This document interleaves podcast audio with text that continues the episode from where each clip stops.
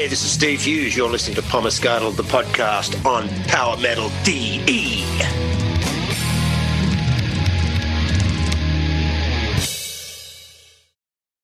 Wie ihr gehört habt, wurde auch diesmal der Einsprecher nicht von mir übernommen, aber mir bleibt ja die Einleitung. Hallo zusammen und willkommen. Bevor wir mit einer neuen Folge Pommesgabel starten, ein kurzer Hinweis. Die folgende Episode ist in englischer Sprache, da unser heutiger Gast aus Australien kommt. Hello everyone and welcome to our new episode of Pommesgabel, the podcast of Power Metal DE.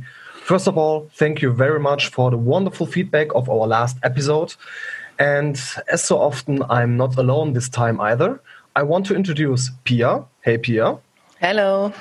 And Jacob. Hello, thanks. As I said, this episode is a special one in course of our guest today.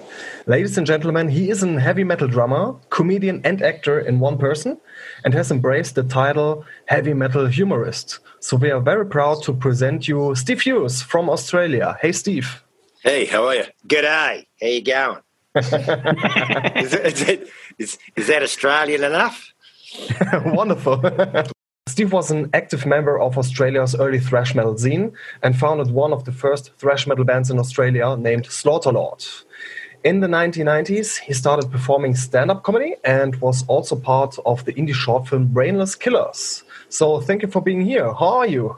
Oh, I'm very well. Thank you very much. and so, Pia and Jacob have some interesting questions for you. So, I want to hand over to you. Yeah, thank you, Marcel. As Marcel said, Steve, you are from Australia, but at the moment you are in the UK, right? Oh, yes, I am sitting in the old fun UK. Do you kind of live there now, or are you stranded because of the because of COVID nineteen? Well, I came here to do a tour, and I had three months worth of club gigs, so I could warmed up, and then we were going to do it like a twenty-day tour, and then I did three weeks worth of shows, and they started this. So I've been sitting here. Mind you, I'd got some good video stuff done. I made the Eternum film clip and made some other stuff. Was my buddy's an editor, so I've got stuff done. Let's um, go a little bit back in time now. When we're looking at your career, you played in Slaughterlord, Mortal Sin, Presto, and a band called Nazxul, right? Yeah, yeah, yeah. And, and you were also part of the first musician who played thrash metal in Australia. Is that right? Yeah, that's very right. How was the scene in Australia and how is it right now? Because um, if I'm looking right now in, at the scene in Australia, it's very active and uh, there are a lot of young bands and uh, a very modern metal scene like uh, Karnivool or 12 Foot Ninja. Uh, there are a lot of um, interesting bands coming from Australia. Do you follow the scene still? I don't really follow the. I know I'm, I'm friends with the guys from Karnivool, but they're kind of, you know, sort of probably just a bit younger than me, perhaps, you know. So I know some of those guys, uh, but I don't really know the scene scene, you know, like back in, like if you go into club gigs and underground gigs, because I just don't follow it. But I, I, there's, there's a lot of good bands there. I wouldn't know all of them, but I'm, I'm, they, they certainly create some good stuff of course, you know, I understand when you're in Australia, people say the Australian scene. It's very diff- interesting because there's some good stuff there, but there's really nothing for them to do. It's not like you're in Germany where you can tour Germany. yeah. yeah. you know, like like like, and, and then go to Holland, and then yeah. go to Belgium, and then go to France, and then you know that's why I came to the UK originally to do comedy because I spent 20 years in bands in Australia, and I just knew there's nothing to do, you know. Mm, mm. So it's so, very different for bands in Australia good to go uh, to get outside of Australia. Oh yeah, because right? you know, yeah. I mean it's the same. I mean it's not like there's a massive scene in Ireland.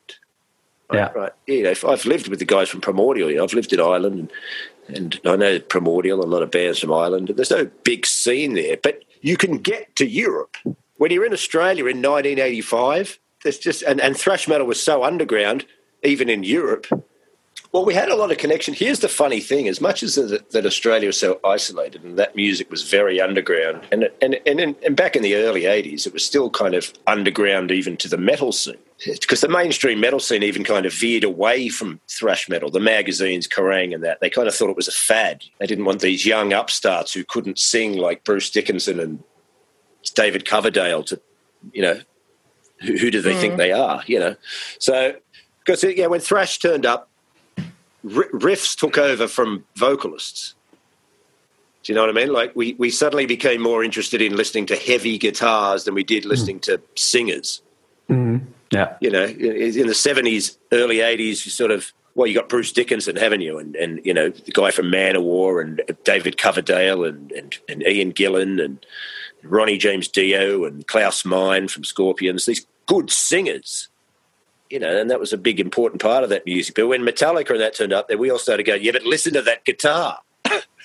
so here's the big thing: as much as that music was so underground, but it, but because it was so underground, all the tape trading started. Right, so you had the early fanzines. You know, punk had early fanzines, and then heavy metal guys started to make those early underground magazines and, and tape trade demos. Ironically enough, because the music was so underground, but that scene opened up, being in Australia, I then did all that stuff. So I actually had access to the international market now mm.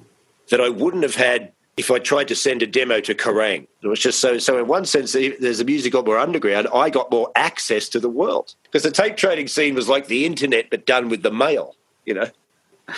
Uh, do you think it's um, easier for bands nowadays to get out of Australia or to make people aware that they exist because of? Ah, well, definitely easier to make aware that they exist. But getting out is just, I mean, that's that's that's up to the individuals in a band. If you're in a country like that, if you want to get it together and organise it and go and do it, then you just have to do some work that, say, if you're a band in Germany, you don't have to do. Do you know what I mean? Mm-hmm. So if you're in Australia and you want to get into a scene and you're really de- dedicated and you can convince four or five guys to all have the same vision, which is difficult to pull together, you know. Mm. So can you get four or five guys to leave their lives, so you relocate to London and hold it together? Yeah. It works. It works. That's why I, I, you know, I never did that with bands, but I could do it with comedy because I didn't have to rely on anyone else. But a few weeks ago, you released a track with your project Eternum in 2010 you already re released the album Sumer with this project. And is this now your comeback as a mu musician? Yeah well this actually it's Sumer is the old name. I changed the name of the album. Ah. that's so so there is this this a few copies of this got around about eight years ago because i was going to put it out. And then a whole but I had more touring to do and it kept getting put off and put off. And then I had another big life incident that went on for years. And so I then decided, right, I can finally put this out, but because I've been through so much stuff since then, I'm gonna I'm gonna change the artwork, make better artwork, change the name that has something to actually do with the what I'd just been through and tie it in with the record. So I changed the name, changed the artwork, and then released it under this because I've had the album for quite a few years. So some people will have an old version back in the day. Not many, but some. yeah, so yeah, well, I you know I, I, kept playing music throughout all these years, doing comedy in the sense yeah. of sort of sort of taught myself guitar, and then yeah, yeah, I've always played around with drums and had drum pra- practice pads at home and just played drums. So I started writing songs, and just finally, when I went back to Australia in about 2010, I was with the keyboard player from Nazxul, who's also a sound engineer. So we just got together and we, he goes, yeah, well, you know, I've got time. Plus, he's a he's a award winning sound engineer, and I've known him for twenty years, so he gave me mates rates. You know, mm. Mm. you know, he, he, he didn't charge me full fee for his services, so I I could I could pass that up. So yeah, me and him just put that together over a few few months, and uh, yeah, that's that's where we've ended up really. And do, is it a band now, or are you playing all the instruments by yourself? No, I play on the album. I play all the instruments. Um, there's there's solos, some guitar solos on there that I don't do because I can't play super yeah. shredding guitar solos. I'm not okay. I can sort of play guitar, but I understand the power of simplicity. I myself a, drummer, so I know oh, what right. you're talking about. oh yeah, yeah, man. You have to be able to play a simple four four beat uh, oh. if you want to play more complex songs. and also, you need to if you want to be a song musician. I'm not a great technical drummer.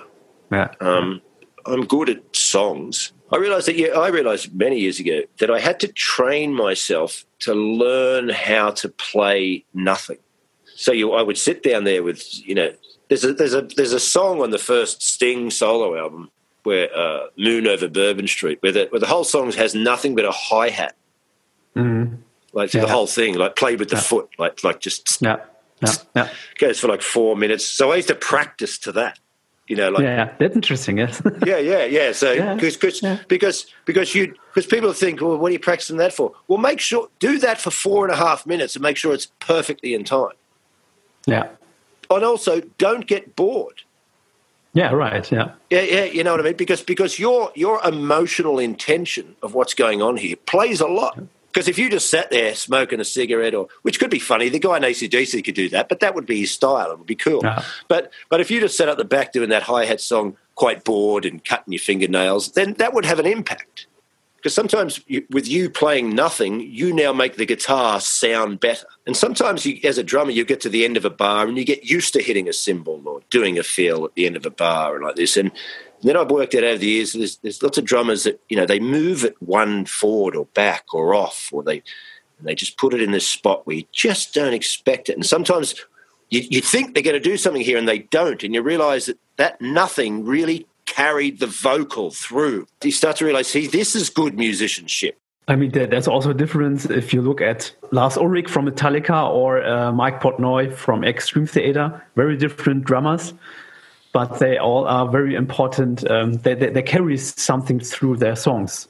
We could, especially in a discussion like this, Yeah, and what's what's based around Lars Ulrich, we could have a a very long discussion. Well, as much as it's cliche to you sort of knock Lars's drumming, there is a, def- a definite reason that that has manifested. I like his drumming in the early days, but I can't handle it now. Yeah, that's a different thing now. Yeah, Yeah, yeah, yeah. yeah. oh, back in the early days, whew, I was Yeah. fucking fantastic. But yeah, right. later on, I'm just like, why are you, why are you just smashing that snare drum all the time and doing these s- silly fills? And Yeah, that's right. And where's your right cymbal? Yeah, yeah. do you know I do you know why I know there's no ride cymbal there? Because on a ride cymbal you have to be precise. Yeah, that's right. Maybe that's Right. the reason why. Yeah. I, I guarantee. On a china or a hi hat, you can just go all guns, going. right. Yeah, yeah. you know, unless you close that hi hat like a bit of Stewart Copeland. But once you open it, you could go. You know. Yeah, right. Yeah. yeah, so but let's talk a little, little bit more about your band and, and you. Oh, okay. So there was no band. I, I played all the instruments on the uh, album, and then I got some guys in to play solos. Uh, a few Australian guys. One guy who was ex Nazxul, one guy who's just a friend of mine, and another guy who's a Swedish guy who's in that who's in that band Wolf. Uh, there's a heavy metal band from Sweden called Wolf, kind of a traditional sort of Judas Priesty kind of band. So, so then I, I did all, all the drums, bass, guitar. They did the solos, and the the engineer Lachlan did uh, the keyboards. Which instruments um, can you play? I can play drums properly. I can play guitar. I could play it in front of people and have them think I can play guitar. When I say I can't play guitar, I mean I can kind of play guitar, but I've known a lot of guitarists in my life, and I don't put myself in their league. And you know, bass. I played the bass on the album, but I'm not going to call myself a bass player. I just kind of plodded along in a sort of ACDC follow the riff way, you know, and uh, I just used my sort of sense of timing to and then vocalist. I just because it's basically a studio project, so of course turning this into a live thing would be a com- it's, live is a completely different beast. That was going to be my next question. What are your plans with Eternum now? So it's it's a um, studio project only. I think it would have to be end up a studio project only. I don't, it, it takes a lot of time to put bands together. They're, they're, they're, they're complicated things. If I ever put anything together in the sense of playing it live, it'd be like, well, we're doing this and I'm in charge. If you have an idea that I agree with, then we'll do it. If not, I'm in charge because you just have to.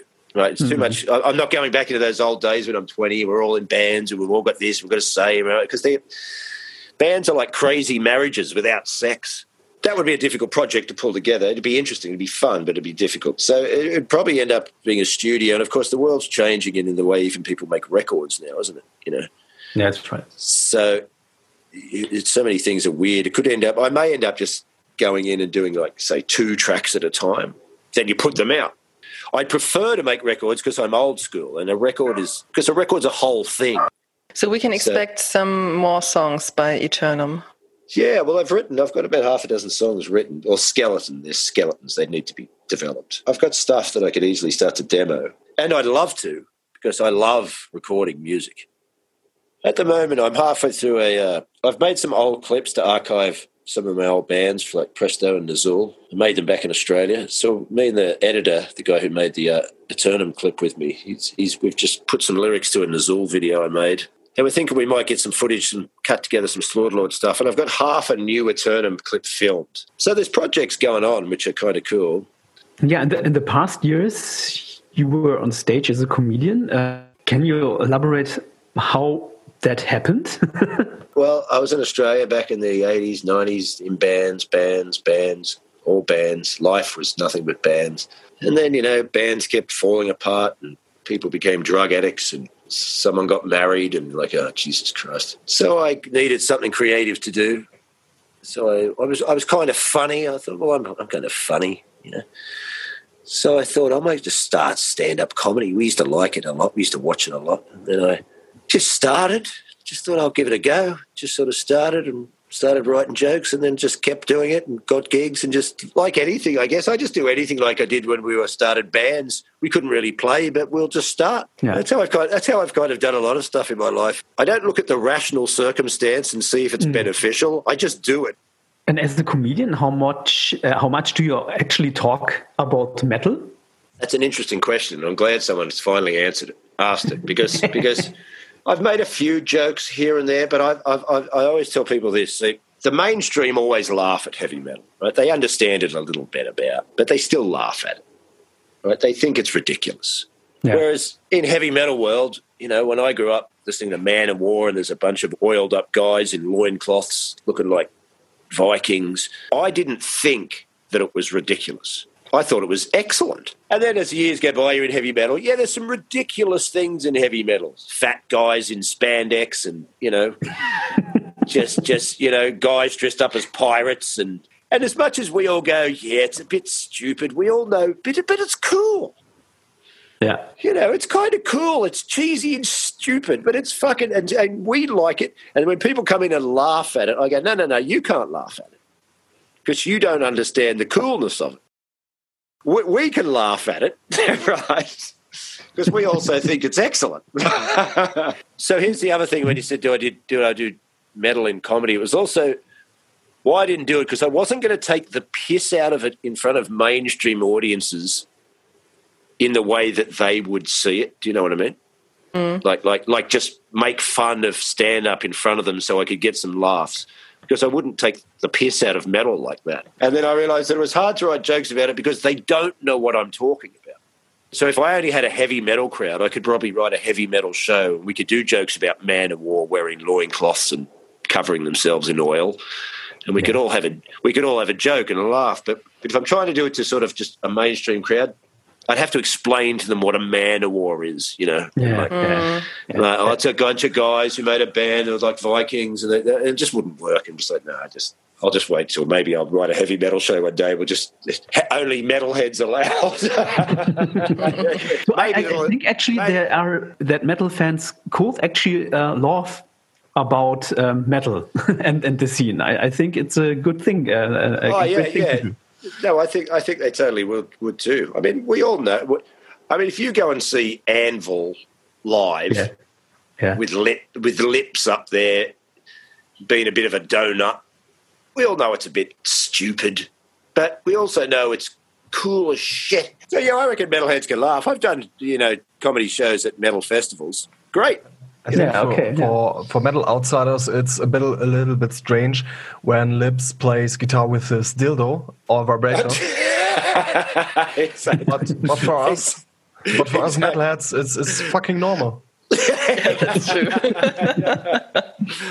oh, there's lots of weird. I mean, metalheads could just go watch a gig where there's a bunch of six pigs' heads on spikes with some girls on a fucking crucifix with hoods on. And everyone's just, yeah, okay, and then uh, then we'll go and get a hot dog. yeah, that's why I like heavy metal world. You just do things and no one gives a fuck. You know, metal is at least uh, entertainment. Yeah, I mean, it should be fun. Exactly.